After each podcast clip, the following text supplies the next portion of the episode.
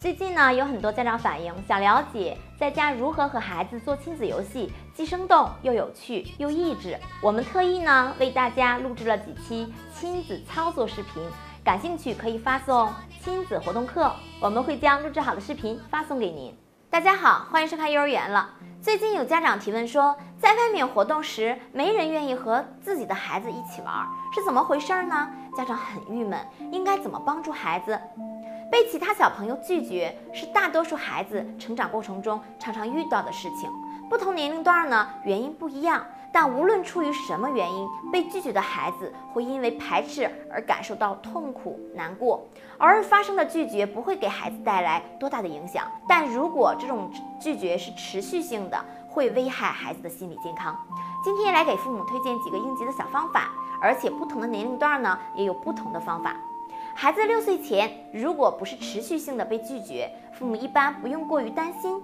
被拒绝时呢，孩子会很难过，这时候需要父母的加以引导。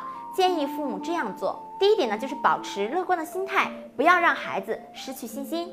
建议孩子遭遇拒绝时呢，可以离开，但父母可以安慰孩子，被拒绝并不是因为你不好，而是他们暂时没有发现，其实你也很有兴趣。等他们发现了，自然就会跟你玩了。第二点就是理解同情孩子，理解孩子常被认为有助于孩子日后跟父母多沟通的前提，可以告诉孩子理解同情孩子的遭遇，也会因为他的遭遇自己而感到难过。第三点就是交友小技巧，父母们呢可以教给孩子这个交友小技巧，就是微笑。